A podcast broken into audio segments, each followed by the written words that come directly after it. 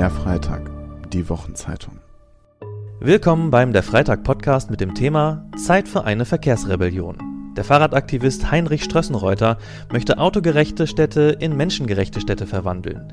Wie sieht die lebenswerte Stadt der Zukunft aus? Und wie schnell könnten wir bessere Atemluft und mehr Lebensqualität in den Städten erreichen? Das und mehr hören Sie jetzt.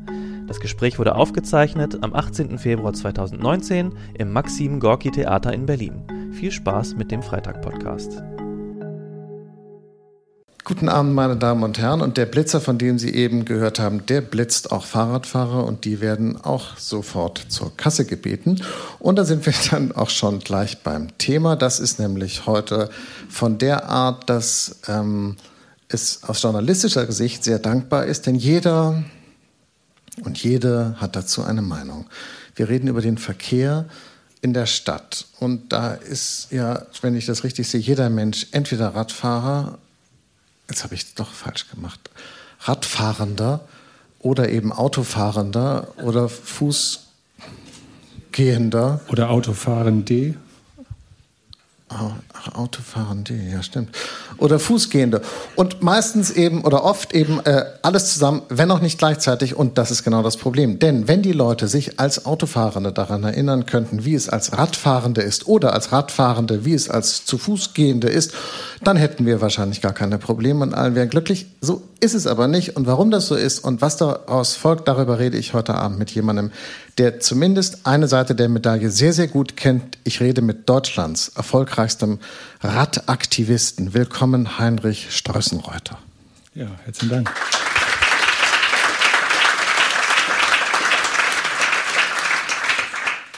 Äh, be bevor wir richtig loslegen, müssen wir so eine Art Fundament setzen. Ja, also äh, haben Sie Autoführerschein? Habe ich noch noch einen Punkt. Einen Punkt in Flensburg. Oh, okay, das wollte ich jetzt so genau gar nicht wissen, aber. Aber wie viel haben aber, Sie denn? Äh, ich glaube, ich habe auch einen Punkt wegen Telefonieren mit, ähm, mit, mit Auto, also wegen, wegen Autofahren mit Telefon. Egal. Und, und haben Sie, besitzen Sie ein Auto? Nee. Aha. Nicht.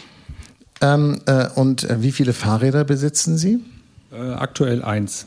Eins. Ich hätte jetzt gedacht, dass so ein Radaktivist so vier oder fünf Fahrräder hat, je nach Benutzung, Wetterverhältnissen, Straßenbelag, Temperatur oder nein? Ja, ich habe neulich mal gehört, da nannte jemand sein Fahrrad, das er am, in der Stadt benutzt und am Bahnhof auch abstellt, das nannte er Stadtschlampe. Das habe ich auch noch nie gehört. Stadtschlampe? Ja, also eine, die halt günstig ist, wenn sie sozusagen geklaut nein, nein, wird. Schon also gut, schon gut. Nein, nein, stopp. schon gut. Ich glaube, das führt völlig in die falsche Richtung. Ich, ich dachte immer. Nicht so ein 3000 Euro Ich, ich dachte, das Radfahrende auch gendermäßig voll gut dabei. Aber egal. Und wenn Sie so Fahrrad fahren, und jetzt mal ohne Spaß, können Sie richtig schnell Fahrrad fahren auch? Ja, so 30 km/h beispielsweise hat der Kudamm ja eine grüne Welle für Radfahrer. Da muss man ein bisschen mutig sein. Also ich empfehle das nur sehr wenigen. Aber mit 30 km/h kommen Sie manchmal zu manchen Tageszeiten komplett drei Kilometer durch, ohne einmal anhalten zu müssen. Und das schaffen Sie auch konditionell, 30 Stundenkilometer ja, über längere Strecke? Nicht an jedem Tag, aber Kudamm geht schon mal. Ah ja. Und sind Sie schon mal so richtig hingefallen mit dem Fahrrad?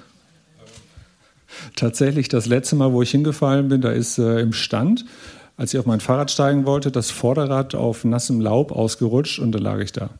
Okay, das finde ich sehr sympathisch. Das ist ungefähr so, das wäre mir auch passiert. Also nicht jetzt irgendwie bei so einem Downhill-Race oder so mit so Helm und dann Überschlag und praktisch Schlüsselbeinbruch. Also nicht so ein Männersturz, sondern eher so für so normale Leute. So. Das ist mir in Hamburg mal passiert. Da bin ich irgendwie ähm, an einer Stelle, wo es sehr, sehr eng wird für Fahrradfahrer, Autofahrer und wie auch immer. Da wollte ich auf den Gehweg rauf, was in dem Fall natürlich nicht erlaubt war, aber mir kam es sicherer vor, als mich da durchzuschlängeln. Und da war so eine kleine Bordsteinabsenkung und ich dachte, ich würde genau auf die mit 25 km/h zufahren. War aber nicht der Fall. Also ich bin mit 25 km/h direkt auf eine Leitplanke frontal rauf. Und hat einmal den hier gemacht, da lag ich da, mein Fahrrad auch. Und da habe ich erstmal die Augen zugelassen, dachte, ich fange jetzt mal ganz unten an beim C und dann beim Knie und dann äh, also den Körper so nach und nach hoch.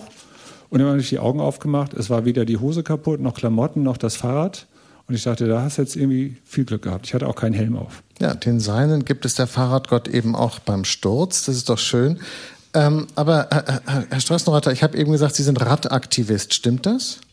Ja, eigentlich Klimaaktivist, weil mir geht es um das Thema Klimaschutz. Wenn wir die 1,5 Grad hinkriegen wollen, müssen wir massiv Autofahrer und Autofahrerinnen aufs Fahrrad locken. Und dafür brauchen wir sichere, anständige und vor allem attraktive Radwege, damit das klappt. Großteil tatsächlich der Autofahrer und Autofahrerinnen würden gerne Fahrrad fahren, trauen sich aber nicht. Und da kann ich auch mal einen Namen nennen. Beispielsweise hier in Berlin, Vorsitzender vom SPD-Mobilitätsausschuss, traut sich nicht Fahrrad zu fahren, weil zu gefährlich und äh, keine guten Radwege. Der Vorsitzende, nee, der Sprecher der CDU-Fraktion im Abgeordnetenhaus Friederizi fährt nicht Fahrrad, weil ihm zu gefährlich. Und aus dem Bundestag gibt es auch noch etliche Spitzenpolitiker und Spitzenpolitikerinnen, die sich nicht Fahrrad trauen, weil zu gefährlich. Ist lustig, weil ich zum Beispiel habe Angst vor Fahrradfahrern, aber darüber reden wir dann. Ähm äh, äh, äh, später, ähm, wie wird man denn so Klima- oder Fahrradaktivist? Also was haben Sie so früher so gemacht? Ja, ich habe äh, irgendwann mal studiert und habe dann was denn, was denn, was denn? Äh, Wirtschaftsinformatik mit Schwerpunkt Verkehr und Logistik. Und da waren natürlich auch so ein paar BWLer dabei, das war mir nicht ganz so mein Ding und bin dann irgendwie im Studium so ins Thema Umwelt reingerutscht und war dann in Jahren Kanada und habe dann nochmal wirklich so Ur-Natur kennengelernt. Da ist ja ganz also, viel Platz zum Fahrradfahren, das stimmt. Ja, da gibt es aber auch fast keine Radwege, also damals 91, 92 nicht. Und da war ich dann auch viel Kontakt zur Umweltbewegung in Kanada und auch so ein paar Indianern ähnlichem und war dann in den Rocky Mountains allein unterwegs, eine Woche und habe da auch, glaube ich, nur Bären, aber keine Menschen getroffen. Immer sagte ich so, die Umwelt schützen, Spaß dabei haben, damit mein Geld verdienen, das wird mein beruflicher Weg werden. Und seitdem habe ich nichts anderes getan.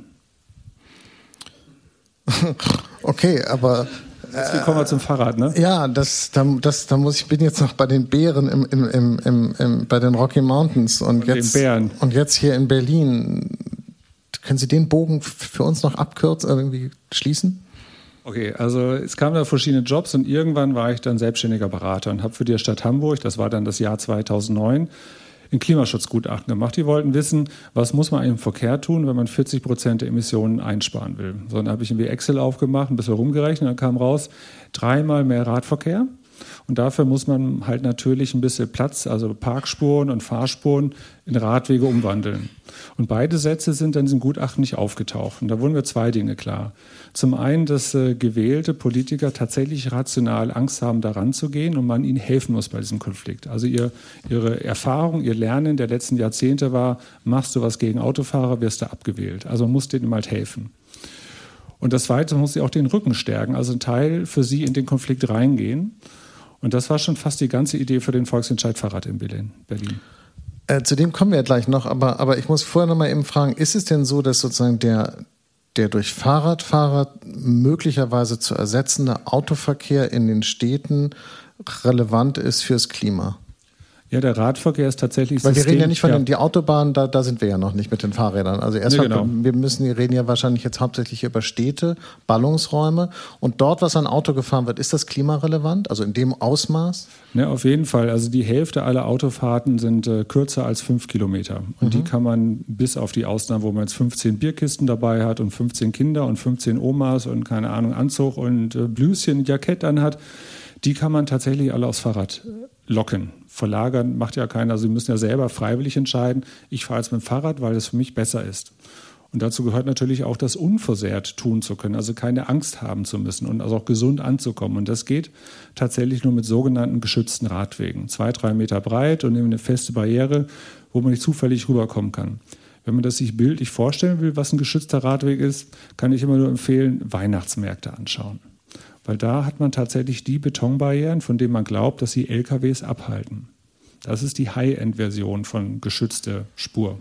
Und Dann sehen alle unsere Städte so aus wie die grüne Zone in Bagdad sozusagen, überall mit so riesigen Betonpollern. Ja, das, ist, das ist halt äh, tatsächlich das, was man offensichtlich braucht, wenn man die Gewalt eines PKWs oder LKWs abhalten will, Menschen schützen will.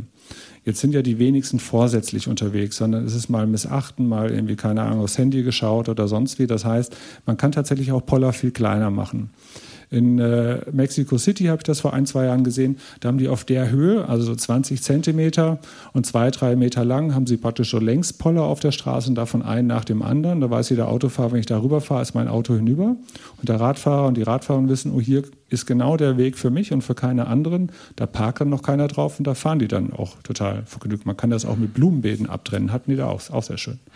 Äh, äh, ist denn das, was ich vorhin gesagt habe, richtig, dass die Leute immer in der Rolle aufgehen, in der sie gerade stecken? Also wenn ich äh, äh, Autofahrer bin, denke ich wie ein Autofahrer, wenn ich Radfahrer bin, denke ich wie ein Radfahrer und ich kann praktisch diese Transferleistung nicht erbringen und mich so jeweils in den anderen hineinversetzen. Warum eigentlich nicht?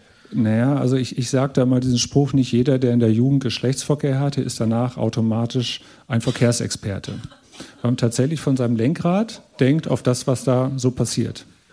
Also als Radfahrer denke ich halt in meiner Welt, denke, boah, dieser Autofahrer hat mich wieder geschnitten, ist mit 20 Zentimeter Abstand gefahren, obwohl 1,50 vorgeschrieben ist, oder hat sich vor der Ampel auf diese kleine Spur, die da aufgemalt ist, draufgestellt. Also all diese Dinge, wo man sagt, ist nicht schön oder ist gefährlich. Und äh, das ist halt die Haltung, die wir eigentlich irgendwie nicht mehr brauchen. Das Wichtigste wäre eigentlich, dass alle miteinander die Regeln mal wieder einhalten, weil es über die Regeln hinaus nur ganz wenige Bereiche gibt, wo es um Rücksicht geht. Also das Regelwerk Straßenverkehrsordnung hat eigentlich fast alles geregelt. Wenn man jetzt aber sagt, das ist das erste Mal in meinem Leben, dass jemand klatscht, als das Wort Straßenverkehrsordnung fällt. Ich möchte, ich möchte diesen Moment diesen Moment in, meiner, in meinem Tagebuch festhalten, weil ähm, ich wusste nicht, dass das Wort so eine Emotion auslösen kann. Schön. Bei, bei Radfahrern vielleicht mehr als bei Autofahrern. Also wenn Sie beispielsweise als Autofahrer radfahrfreundlich, also radfreundliches Autofahren am Lenkrad im Auto sozusagen machen wollen, ja, dann sind jenseits der Regeln sozusagen nur zwei, drei Dinge, die wirklich was mit Rücksicht zu tun haben. Der Rest ist alles Regeln. Das eine ist, Sie fahren verdammt nochmal nicht durch eine Pfütze, wenn daneben Radfahrer fährt. Sie können das tun, ist erlaubt, aber es ist nicht Aber nett. Sie haben meine Frage gar nicht richtig beantwortet. Nochmal. Äh, in einer Stadt ist es doch so, dass die allermeisten Leute, die ich kenne, die ein Auto haben, haben auch ein Fahrrad die allermeisten Leute, die ein Fahrrad haben, haben nicht unbedingt ein Auto, aber, aber alle diese Leute sind auf jeden Fall auch Fußgänger. Trotzdem ist es so, dass ich das Gefühl habe, Radfahrer nehmen keine Rücksicht auf Fußgänger, Autofahrer nehmen keine Rücksicht auf Fahrradfahrer und Fußgänger und Fußgänger nehmen manchmal auch keine Rücksicht auf keine Ahnung. Das heißt, jeder macht immer das, was er gerade ist. Nochmal die Frage, die klingt jetzt vielleicht naiv, aber Sie sind doch Experte, ich hätte sie gerne beantwortet. Warum sind die Leute im Alltag so schlecht darin, sich in den jeweils anderen hineinzuversetzen, dessen Rolle sie ja kennen? Das ist ja keine fremde Kultur, mit der man in Berührung kommt, sondern es ist praktisch der Radfahrer, der ich selber gestern noch war.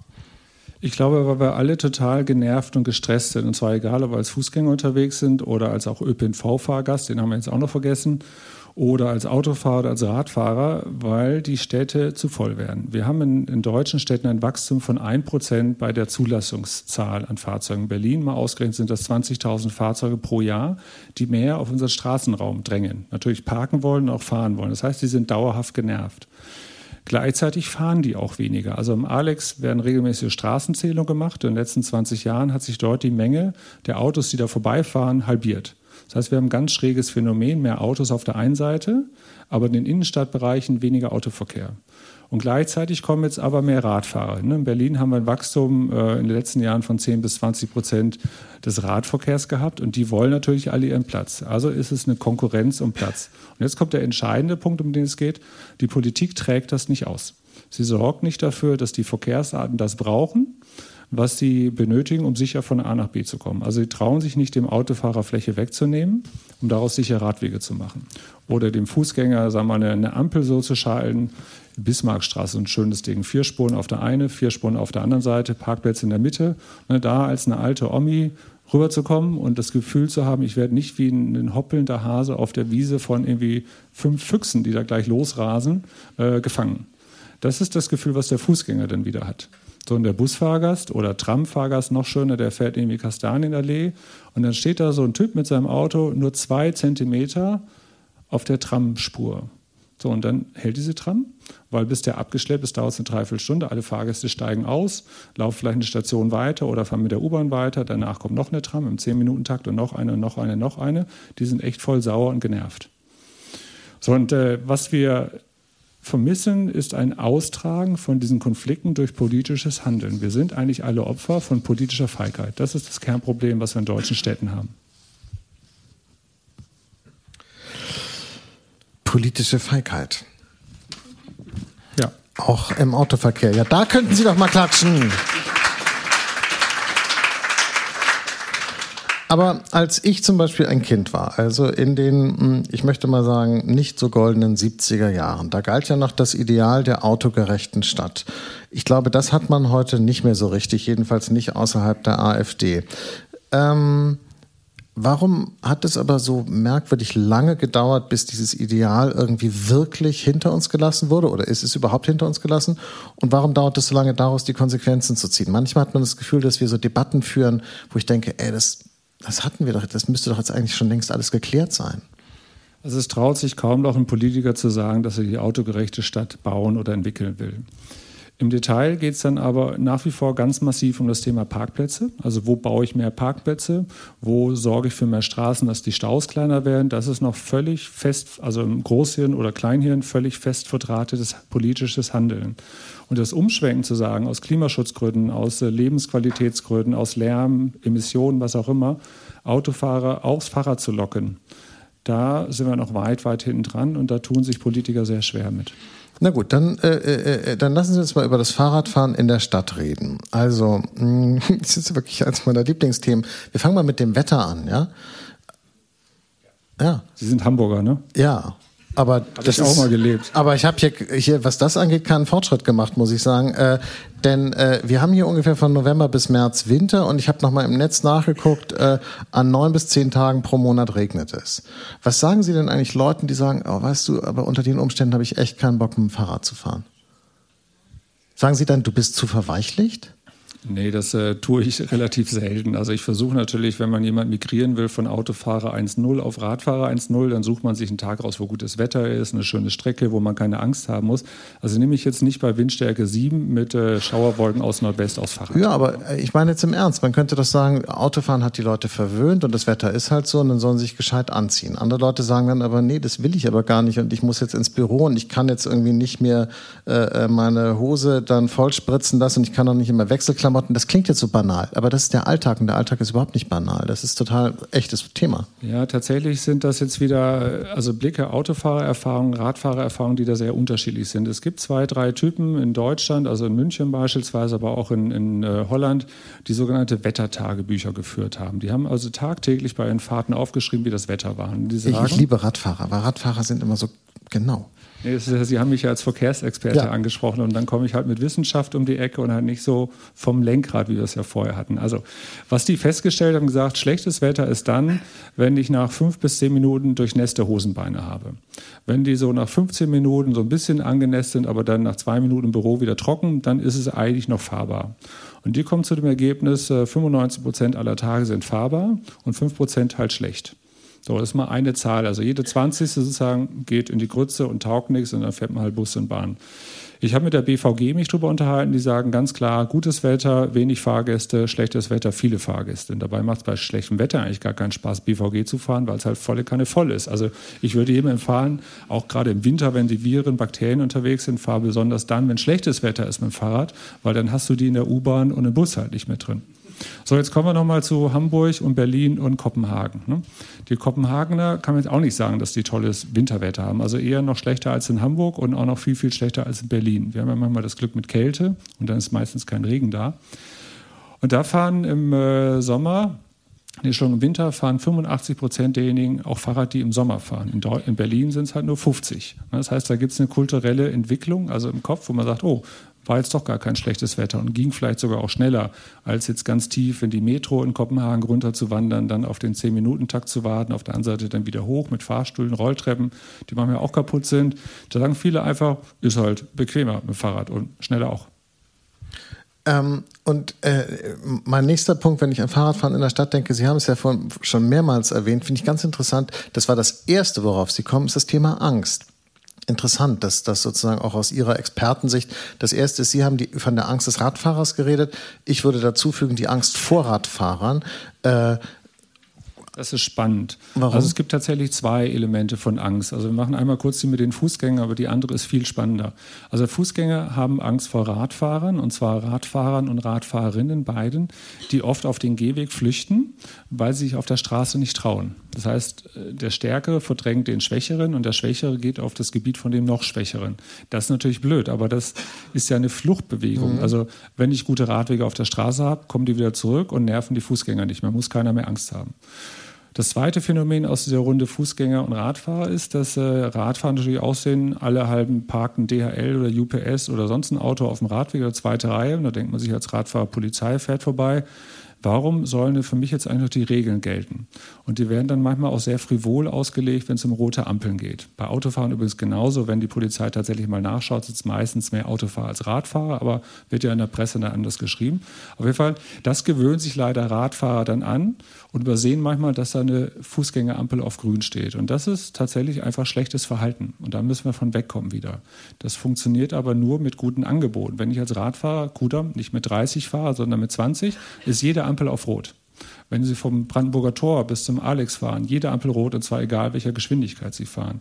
Und da sagt man sich als Fahrradfahrer, ich werde hier gerade massiv diskriminiert. Hier ist eine Straßeninfrastruktur ausschließlich auf 50 km/h Autoverkehr ausgelegt und ich, wenn ich mit 20 oder 15 fahren will, stehe halt jedes Mal bei Rot.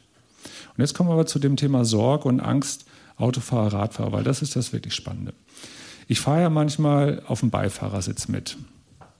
Und ähm, dann wissen die Leute ja, dass ich so ein bisschen irgendwie mit Fahrrad was mache. Und dann äh, geht es meistens so, man nähert sich einer Ampel oder Kreuzung oder ähnlichem. Man steht vielleicht auch so langsam in dem Stau oder dem kurzen Ampelstau und da kommt ein Radfahrer an, der fährt halt 25 km. So machen das Radfahrer, dürfen sie auch. Und dann ist der erste Satz, boah, die sind ja total schnell. Der zweite Satz, ich sehe die kaum. Und bis jetzt haben wir das Thema Sorge mit dabei. Und jetzt kippt das in Sekundenschnelle um und die haben ja auch kein Licht und die machen sowieso, was sie machen, aber an Rot halten die sich auch nicht. Und da wird Aggression und Hass zwischen diesen beiden Bevölkerungsgruppen aufgebaut. Eigentlich ging es nur um Sorge, einen Radfahrer umzubauen, umzufahren als Autofahrer. Aber, aber ich habe, ähm, äh, finden Sie denn, dass Autosünder zu lasch äh, geahndet werden vom Staat? Ja, völlig. Also ein Beispiel ist äh, illegale Autorennen. Ist in Deutschland gang und gäbe gewesen. 2016, ähm, 2015 bin ich relativ oft auf dem Kudamm unterwegs gewesen. Da habe ich wirklich Angst. Und es gibt wenig Ecken in Berlin, wo ich Angst habe auf dem Fahrrad. Aber das ist jetzt nicht so ein Alltagsphänomen, oder? So illegale Autorennen? Das war damals noch ziemlich ein Auto, also ein Alltagsphänomen ist in vielen anderen Städten auch noch. Und dann gab es diesen äh, tödlichen Zusammenstoß, wo äh, zwei Asoziale mit 130, 150 durch die Stadt gerast sind, fünf rote Ampeln. An der sechsten haben sie dann einen 59 oder 69-jährigen alten Mann mit seinem mhm. Jeep erwischt, mhm. den 150 Meter weiter katapultiert. Und da haben wir am nächsten Tag ein Sit-In gemacht. Und da habe ich nachts mich aber nochmal drei Stunden hingesetzt und einmal in Google eingegeben, illegales Autorennen, Todesfolgerichtsurteil. Und das über ungefähr, also nicht nur alle Landeshauptstädte, sondern alles, was so Großstädte war, einmal durchgegoogelt. Da gab es nicht einen einzigen Fall, wo ein Autofahrer, also einer dieser Täter, mal für einen Tag im Knast saß. Nicht einen einzigen Tag.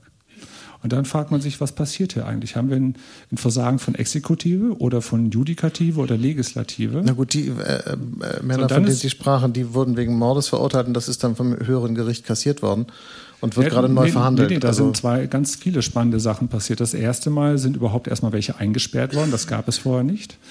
Dann wurde wegen Mord äh, ermittelt und verurteilt, Untersuchungs- oder Fluchtgefahr. Deshalb sind die Untersuchungshaft gekommen. Das gab es vorher auch nicht. Aber das Spannendste war, innerhalb von drei Monaten war die Strafgesetzgebung in Deutschland verändert. Und seitdem ist es kein Bußgeld, sondern Straftatbestand. Die Autos können eingezogen okay, werden. Okay, die rennen, die rennen. Aber, aber äh, äh, weil, weil Sie jetzt gesagt haben mit den Ampeln. Also ich habe extra nochmal geguckt, Bußgeldkatalog fahre ich über eine Ampel, die rot ist, länger als eine Sekunde, 200 Euro, zwei Punkte in Flensburg, einen Monat der Lappen weg. Wenn ein Radfahrer dasselbe macht, passiert gar nichts. Nee, als Radfahrer, ich habe ja einen Punkt. Da bin ich tatsächlich mal als Radfahrer bei Rot über die Ampel mit rüber und ja, dahinter. Aber jetzt, aber jetzt mal unter uns, also ich habe in meinem, also es passiert sicherlich auch, dass ein Fahrradfahrer von der Polizei festgehalten wird, aber eher selten, während äh, äh, einem das natürlich als Autofahrer schon deshalb passiert wegen der ganzen Blitzanlagen. Also zum Beispiel, wenn ich jetzt ein AfD-Politiker wäre, würde ich sagen, wenn gleiche Verhältnisse für alle gelten, müssten Radfahrer nicht auch dann so eine Kennzeichnungspflicht haben, so ein Nummernschild für Radfahrer ja. oder so? Also wenn, wenn gleiche Verhältnisse für alle gelten, wäre ich sofort bei der Kennzeichnungspflicht. Das heißt dann aber auch, dass wir erstmal angemessen äh, Fläche in der Stadt kriegen für sichere Radwege, genauso viel grüne Ampeln, genauso viel Parkplätze. Und dann können wir gerne über ein Kfz-Kennzeichen oder ein Nummernschild für Fahrradfahrer sprechen, aber da sind wir Jahrzehnte noch von weg. Also wenn das alles so ist, da können wir drüber sprechen, aber bitte nicht umgedreht.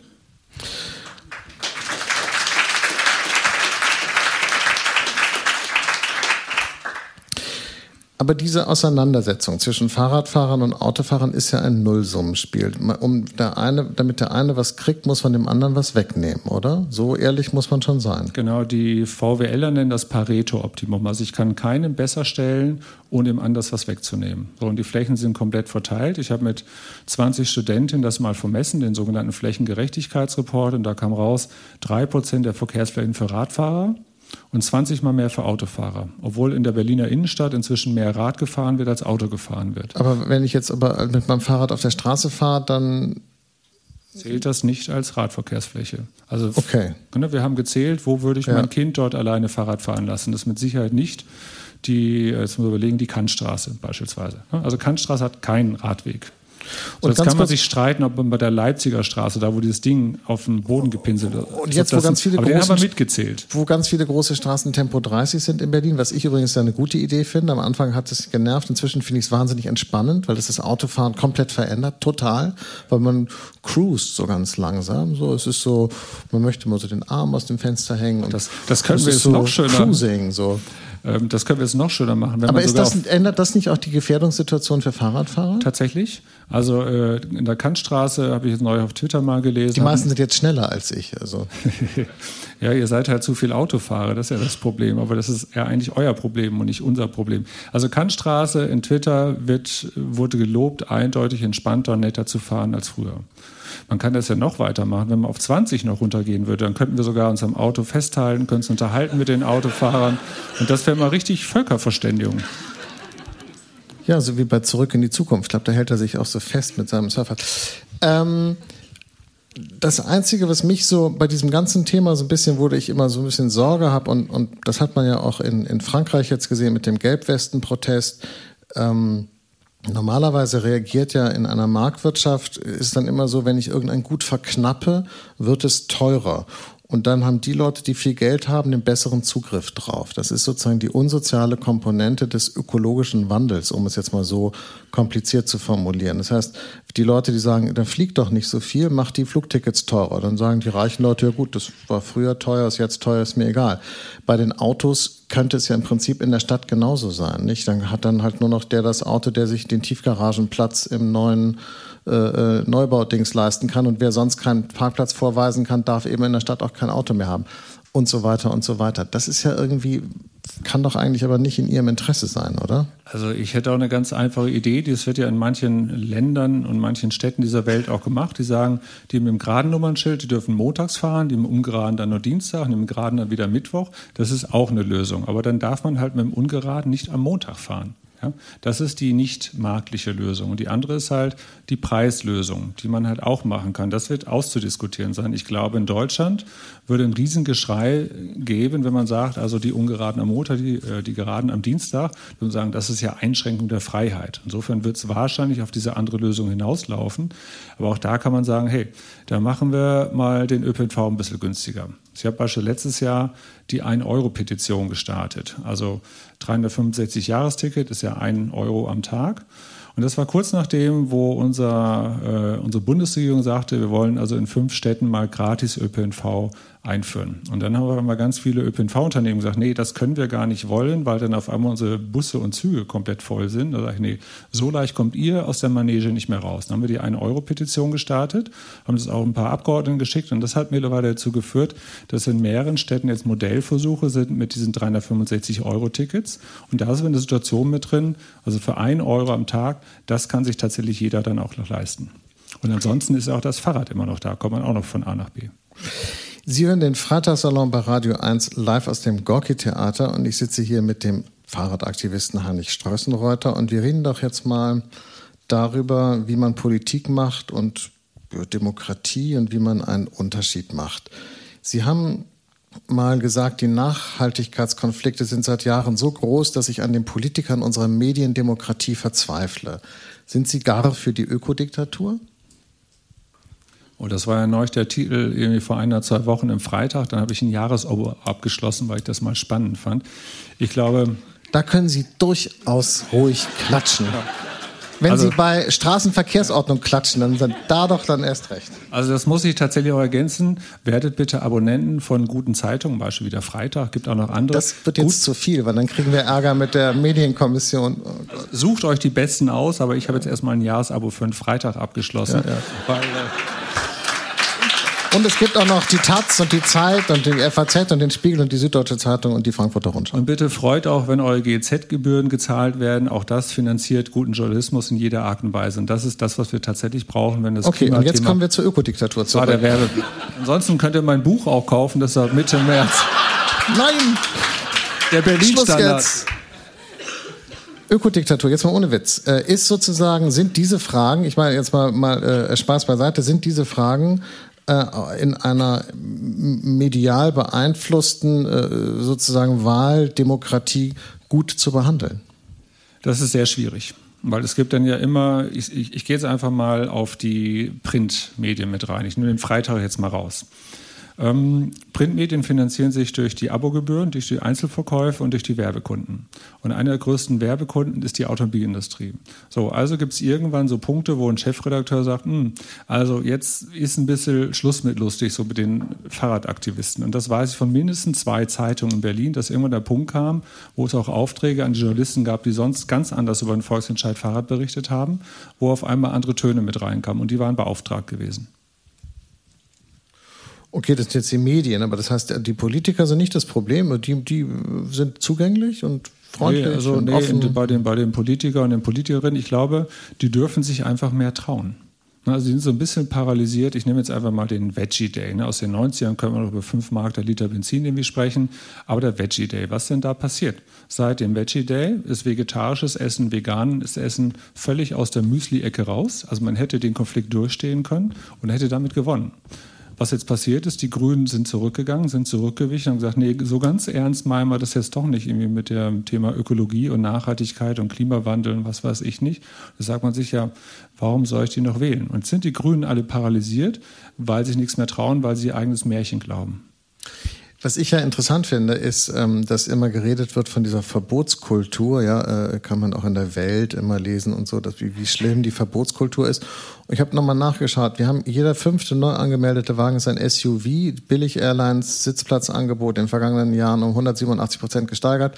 Fleischproduktion so hoch wie nie und so weiter.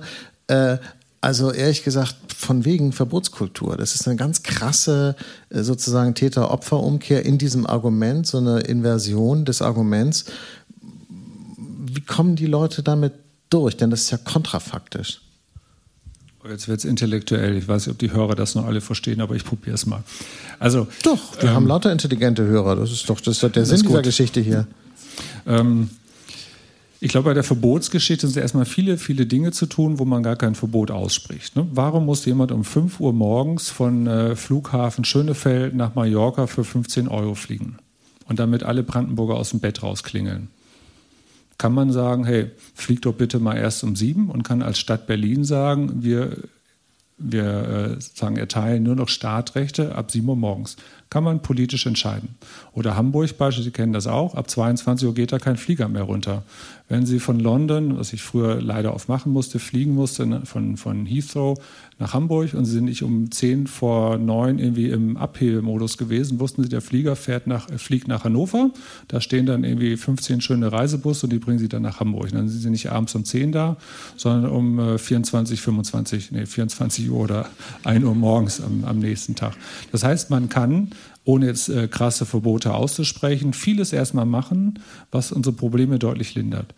Beim Flugthema, eine Flugbenzinsteuer ist nicht da, Mehrwertsteuer bei internationalen Flügen, dann ist die Frage, müssen wir als, als Steuerzahler so viel Flughäfen mitfinanzieren? Also in Berlin, weil der Flughafen ja nicht geöffnet ist und immer ein bisschen weiter geschraubt wird, zahlen wir allein jeden Tag eine Million Euro aus den Steuern die letztendlich auch denjenigen, die wenig im Geldbeutel haben, natürlich auch abgenommen wird. Also da geht sehr, sehr viel, bevor wir sagen, fliegen darf jetzt gar keiner mehr. Sie haben das, Sie müssen mich korrigieren, wenn das nicht stimmt. Ist die Formulierung richtig, dass Sie das Berliner Mobilitätsgesetz ausgelöst haben? Ja, kann man so sagen. Wie den geht Begriff, das? Den Begriff tatsächlich nicht. Das äh, ist, äh, der ist entstanden in den Verhandlungsrunden zum Koalitionsvertrag und ich glaube, die SPD hat ihn am Schluss eingebracht. Aber sag mal, der Vorgänger war das Radgesetz. Ob ich jetzt den Namen Radgesetz erfunden habe, weiß ich nicht. Es sind ein paar vom Volksentscheid Fahrrad auch mit dabei. Das war am Schluss, glaube ich, so eine Teamgeschichte. Es hieß auch mal Radverkehrsgesetz.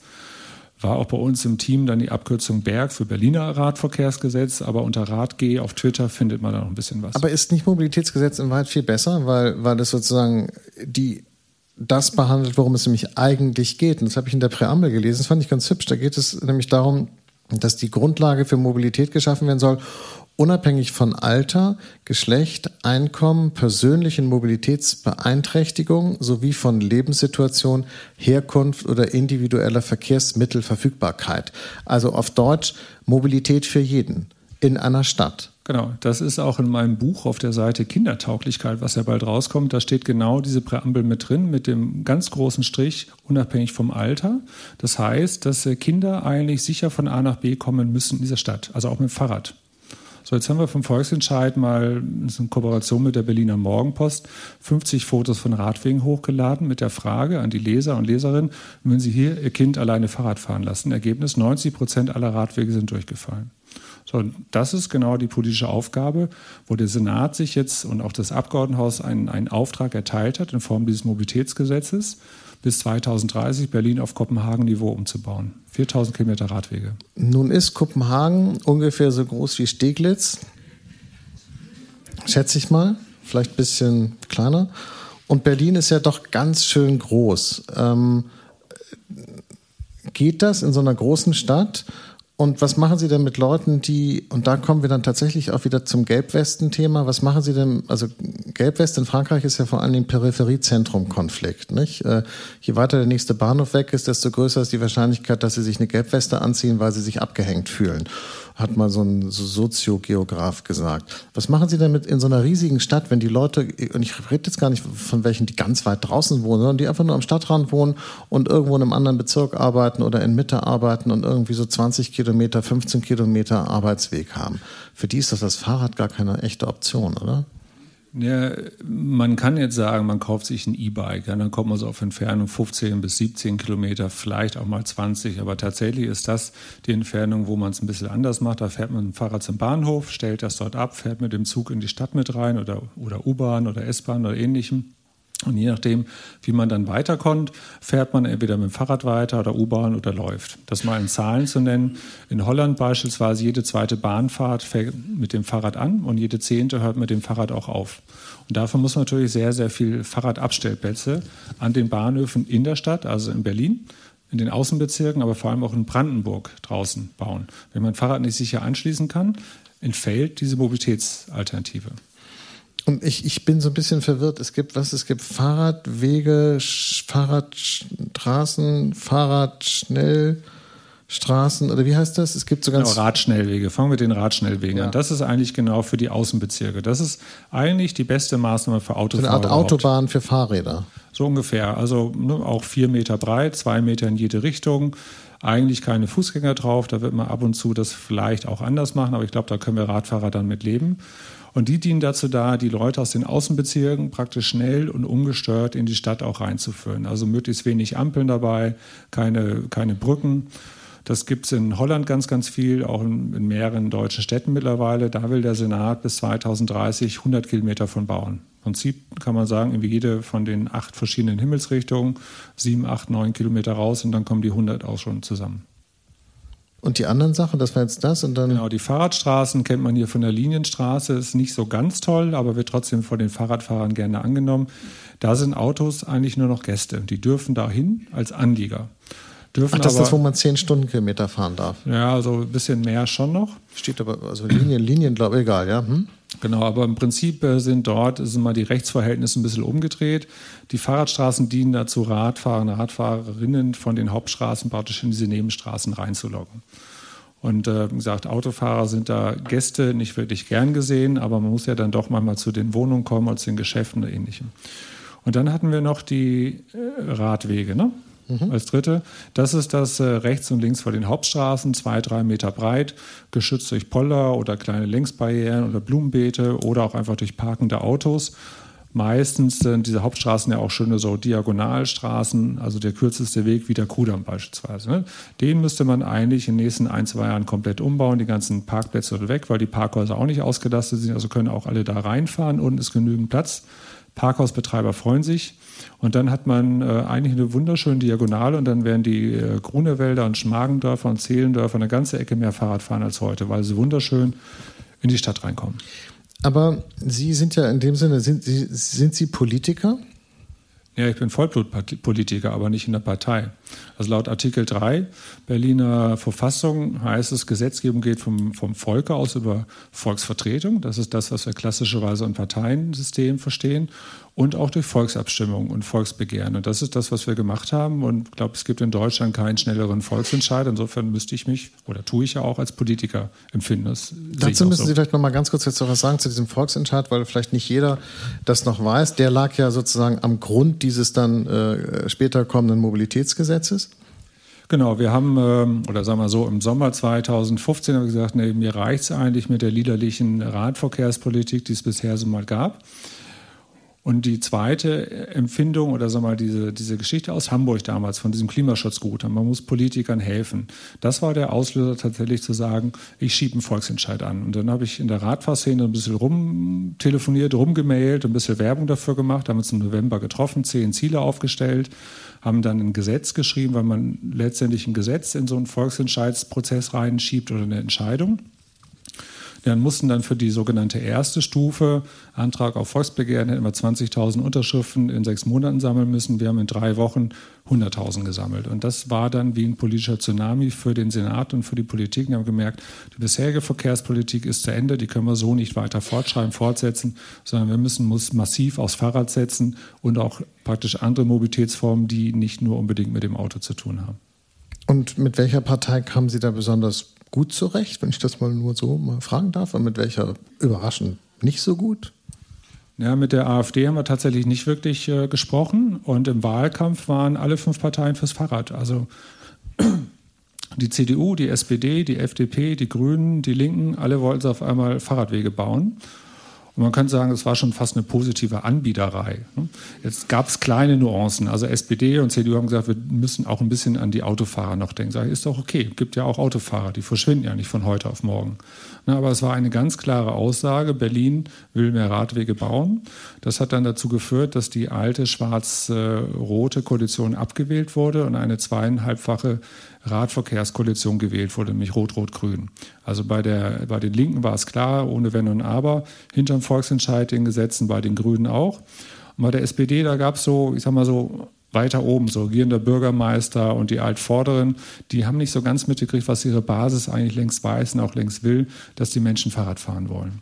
Und das ist so ein bisschen der Konflikt in der SPD. Insofern muss man da so ein bisschen liebevoll manchmal. Aber das betrifft ja nicht nur das Fahrradfahrthema bei der SPD. Das, das geht ja, das, das ein, hat man ja auch schon in anderen Bereichen gemerkt. Ja, da müssen wir nochmal wiederkommen und andere Themen diskutieren. Aber beim Verkehr war ja. es halt so, die oben denken dann noch nicht so weit wie die unten. Das lösen die aber noch, vielleicht, hoffe ich.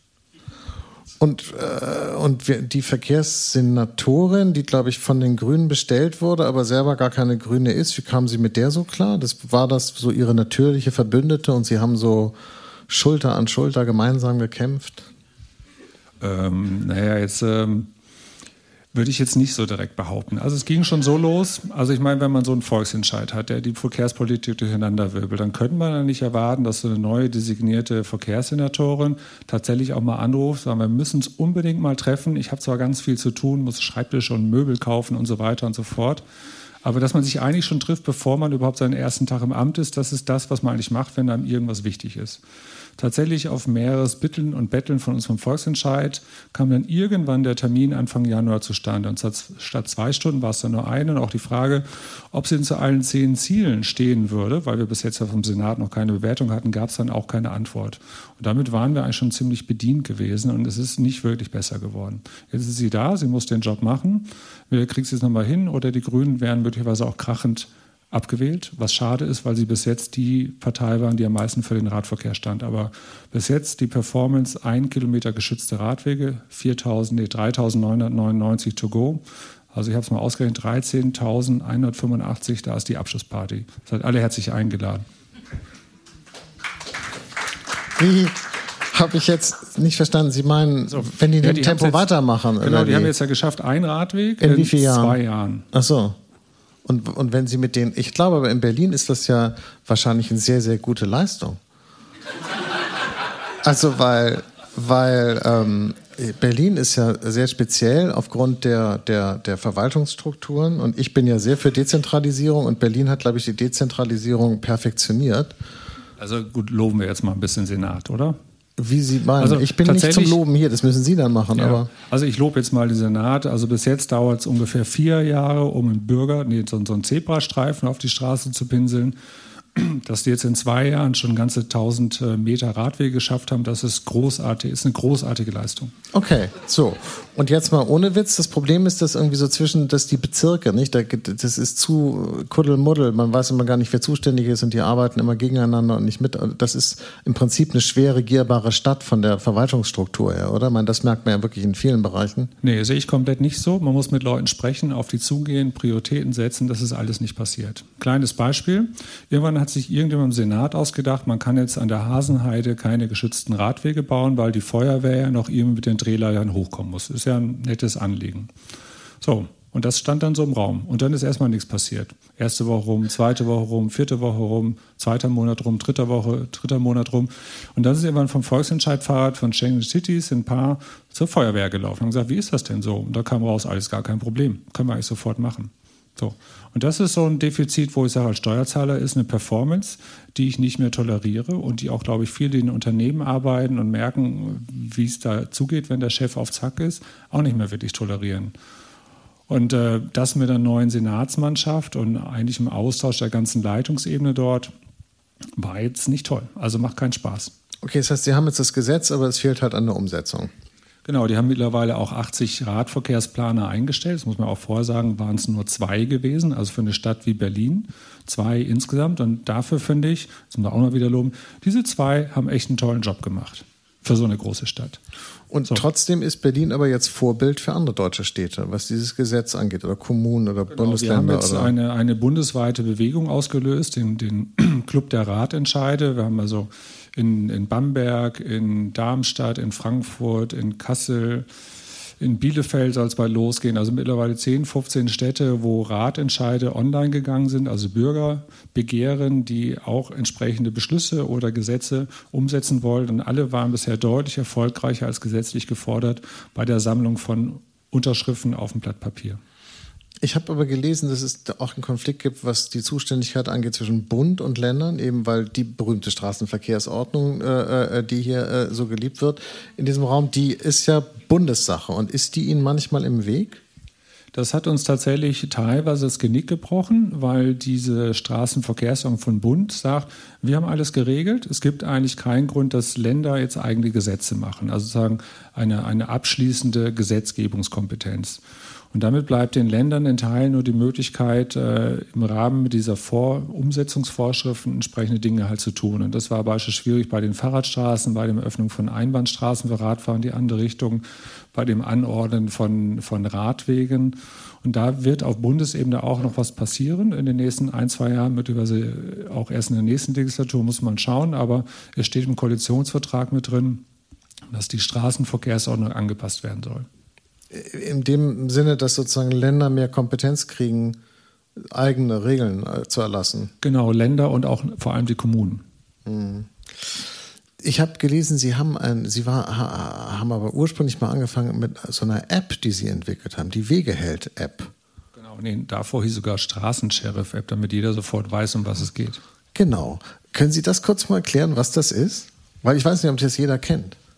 Genau, ich kann es erläutern, was es ist. Also letztendlich geht es darum, diesen Flächenkonflikt mal auszutragen. Und das war ja wieder auf dieses Mit Hamburger Klimaschutzgutachten. Äh, äh, ja. Und da habe ich mir gedacht, wo ist der denn am, am offensichtlichsten der Flächen, Flächenkonflikt? Und der ist halt genau dort, wo die einen auf den Flächen der anderen sind. Man nennt die auch einfach Falschparker oder Zuparker oder wie auch immer. Es geht ja jetzt nicht um abgelaufene Parker oder sonst was, sondern wo ein Auto oder ein LKW oder ein Lieferwagen auf dem Radweg steht, der Behindertenparkplatz oder eine Bushaltestelle zuparkt. Und da habe ich eine App online gestellt, die heißt halt Wegeld-App. Da kann man ein schönes Foto machen, auf dem Bildschirm dann das Nummernschild schwärzen und kann das entweder auf den Internetpranger wegeheld.org hochladen oder es läuft dann automatisch auf den Twitter-Account, das muss weg mit hoch. Und wer wirklich sauer ist und jedes Mal die gleichen dort sieht, der kann tatsächlich auch eine Anzeige dann äh, zur Polizei schicken und die stellt dann Knöllchen aus. Also das ist so eine Denunziations- App. Bei dem Wort, da muss sie total protestieren, weil es das würde ich an Ihrer Stelle auch tun. Zu, ja. zu, total, nein, nein, Sie können gerne Petzer-App sagen, da habe ich kein Problem mit. Aber dieses Wort, das haben wir aus äh, totalitären Zeiten und ein solches System haben wir gerade nicht. Also ich habe es in Wikipedia ein paar Mal nachgeschaut, weil es ganz oft falsch verwendet wird. Ist kein schönes Wort für das, was diese App macht. Aber Petzen ist okay. Oder okay, das heißt also, äh, mir fallen aber leider immer nur so Worte ein aus solchen Zusammenhängen. So, so Blockwart wäre noch ein anderes Beispiel. Also es ist schon aber irgendwie so. Genau. Genau, das das Problem, was wir eigentlich haben, da kommen wir zu dieser geliebten Straßenverkehrsordnung zurück. Die Regeln sind da gar nicht so schlecht, aber dann gibt es ja noch da ergänzend dazu den sogenannten Bußgeldkatalog, die Bußgeldkatalogverordnung, BKV. Und da stehen halt äh, Zahlen drin, die also nicht mal, also Bußgelder, die halt nicht mal die Inflation mitgemacht haben. Sprich, es ist Jahr für Jahr billiger geworden, sich daneben zu benehmen. Eigentlich müssen wir jede Zahl, die da drin steht, einfach hinten in Null dranhängen und dann passt er wieder. Naja, also wie gesagt, äh, äh, die soziale Komponente, da würde ich mal nicht zu schnell klatschen, weil da gibt es dann Leute, die sagen, gut, das zahle ich dann halt und dann habe ich halt meinen Parkplatz irgendwie auf diese Weise gekauft. Also ich finde das nicht, äh, das finde ich unter sozialen ja, die, Gesichtspunkten schwierig. Ja, die Reichen sind manchmal noch viel geiziger. Und die reagieren ah. auf so eine Strafe von 100 Euro in jedem Falle. Und vielleicht, wenn man den anpassen und eine Null hinschraubt, rein, ran, ran macht, dann sagt man vielleicht auch, wer jetzt irgendwie im Monat zehnmal dumm aufgefallen ist, der muss dann auch mal zur MPU und dann ist meistens auch gleich der Führerschein weg. Das sagen die von der MPU-Stelle zumindest. Und das ist das, was wir brauchen. Wir haben vernünftige Regeln, die halt nicht mehr eingehalten werden. Und äh, ohne dieses Einhalten dieser Regel, das ist eine völlig altmodische Position oder ja, Position funktioniert halt ein äh, Zusammenleben nicht wirklich gut. Wir brauchen tatsächlich Regeln und sind ja auch gewöhnt an bestimmte Regeln. Aber wenn eine, ein Bußgeldkatalog äh, nicht mehr zu richtigen Verhalten führt, dann sind wir als Bürger tatsächlich gefragt, diese Dinge auszutragen. Ja, es steht komisch. leider am mhm. Auto ja nicht die Telefonnummer dran. Also ich würde ja gern den Herrn Meier, Müller, Schulze, wie auch immer anrufen und sagen, hör mal, war scheiße, was du da gemacht hast. Stand auf dem Radweg und mein kleiner Sohn, ist jetzt mittlerweile auch 19, aber früher mit elf Jahren, musste dann drum rumfahren. Da habe ich Hölle Angst gehabt und Hölle geschwitzt.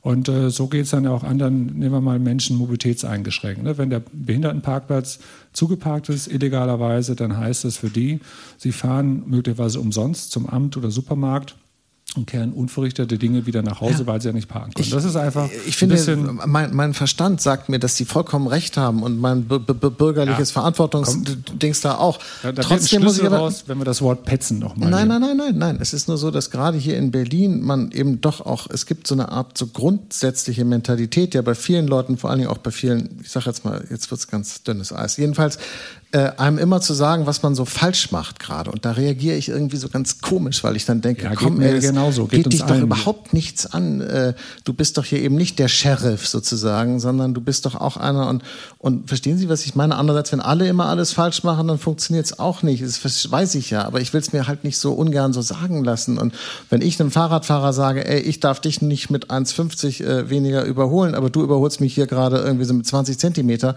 dann habe ich Angst, dass er mir gegen die Tür tritt und so. Also es ist schon. Es ist tatsächlich nicht cool und kulturell auch nicht toll, solche Apps haben zu müssen. Aber es ist halt eine Notwehr-App. Also wenn die, die Exekutive, unsere Polizei, einfach gnadenlos zuschaut, wenn DHL in zweiter Reihe steht und nicht nur uns, Auto, uns Radfahren das Leben schwer macht, sondern Autofahrern Stau verursacht beispielsweise.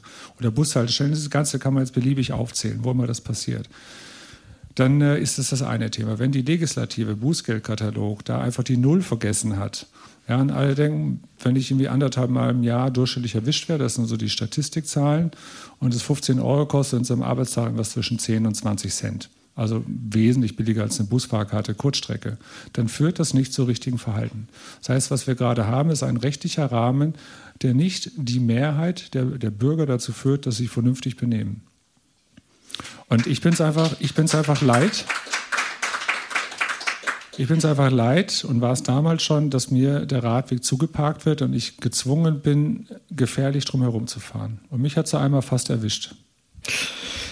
Herr Schwesterrotter, vielen Dank, dass Sie bei uns waren und äh, uns auf den rechten äh, Radweg äh, gebracht haben, hier im äh, Gorki-Theater und an den Endgeräten zu Hause. Wir verabschieden uns jetzt von den Radiohörern und wir hier im Gorki reden noch ein bisschen mit Ihnen, aber erstmal Tschüss und Danke. danke auch. Das war der Freitag-Podcast mit einem Gespräch zwischen Heinrich Strössenreuter und Jakob Augstein. Vielen Dank fürs Zuhören. Weitere Beiträge aus den Themenbereichen Politik, Wirtschaft, Kultur und Alltag finden Sie auf freitag.de.